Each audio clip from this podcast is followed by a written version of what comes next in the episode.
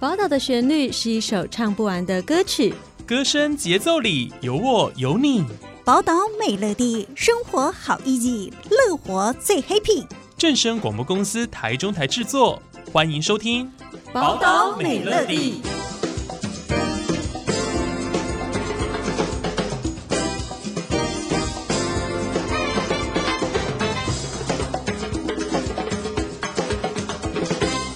听众朋友，大家好，欢迎收听今天的节目。今天节目当中，我们要讲的主题是有关于劳资争议的调解，还有劳动法令律师的咨询。那在节目当中，我们很高兴可以邀请到彰化县政府劳工处劳动关系暨福利科科长陈冠莹陈科长来到节目当中。科长您好，主持人好，听众朋友大家好。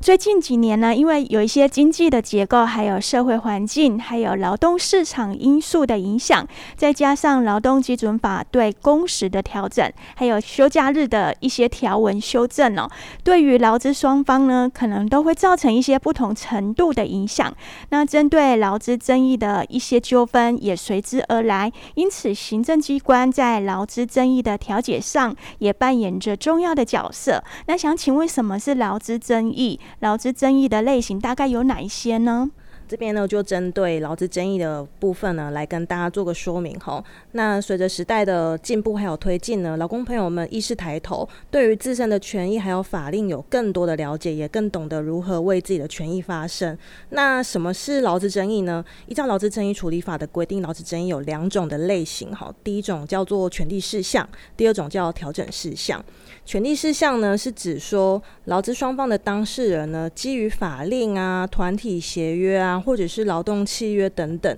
就是已经现有的文书、现有的规定、现有的基础，已经有约定的权利义务之间的争议。譬如说呢，雇主这边如果违反了契约来积欠劳工的工资，好，这个就是呃劳资争议。那譬如说呢，就是雇主呢，他没有依照劳基法的规定去计算和给加班费、资遣费等等，这个就是我们所谓的权利事项的争议。那什么是调整事项呢？调整事项是指说，目前现有的法令契约没有规定的，也没有约定的。那劳资双方当事人呢，想要针对他们的劳动条件呢、啊，去主张去变更。譬如说呢，希望公司可以降低工时。或者是加薪，或者是说可以呃新增一些优惠退休的规定等等，就是去调整他们目前现有在法令基础上没有的规定，这个就是所谓的调整事项。呃，这个调整事项呢，没有办法由个人来做提出哈，它必须是要由工会。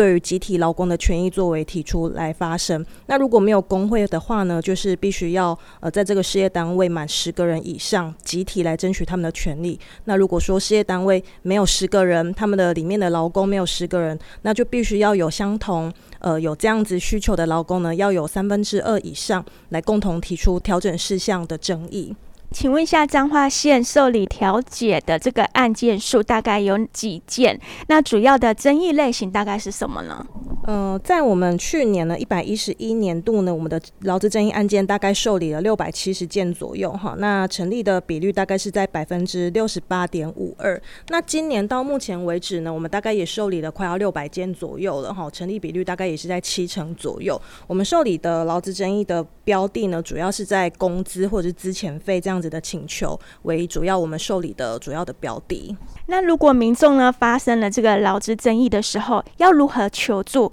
那并且要注意哪些事项呢？首先，在这个申请劳资争议调解呢，它在申请资格的部分，吼，就是劳方或者是资方，不管是哪一方申请调解，都要看劳方当事人的劳务提供地。那譬如说呢，呃，劳方即使他的户籍所在地是在其他县市哈，但是他的工作地是在我们彰化，或者是说呢，公司他的营业登记地址是在其他县市政府，可是他劳工的劳务提供地也是在我们彰化，那这样的话呢，申请就可以在我们彰化县政府劳工处这边来提出调解申请。例如说呢，呃，某一个公司它的营业登记地址是在台中，可是呢，他把劳工外派到彰化这边来提供劳务来上班。那如果劳资之间发生了争议，这个劳工或者是资方呢，就可以到我们彰化县政府这边来提出调解申请。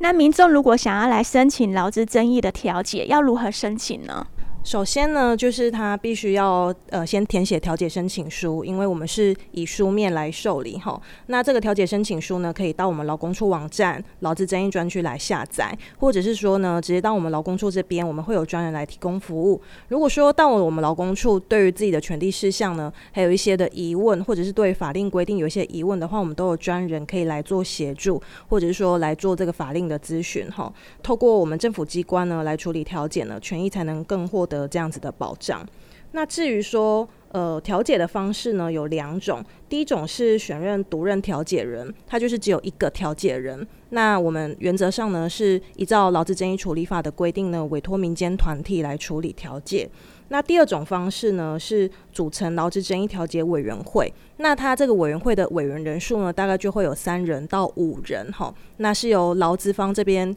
各自选定调解委员，或者是由我们彰化县政府这边来指定委员。那不管是独任调解人，就是一个调解人来处理的调解，或者是说组成劳资争议调解委员会，就是三到五人的委员会哈。他们结果呢，就是调解之后，最后的那个。成果不管是成立或者是不成立，他们的效力都是一样的。那民众可能也会有疑问了，就是申请调解的时候呢，需要费用吗？呃，不用哦，我们行政机关来处理劳资争议调解都是完全免费的。所以说，就是民众如果遇到劳资争议啊，没有办法排解的时候，千万不要去相信别人，就是有一些黄牛啊，或者是呃有心人士说他们可以帮忙处理这个争议啊，来争取比较高的钱啊，那个那个金额，这个哈都有可能是遇到。呃，不孝人士他们想要从中牟利，以至于说劳工的权利会有所谓的损失哈。那就是近年来就是有一些劳保黄牛的案件哈，常常见到，就是有所谓的顾问呢，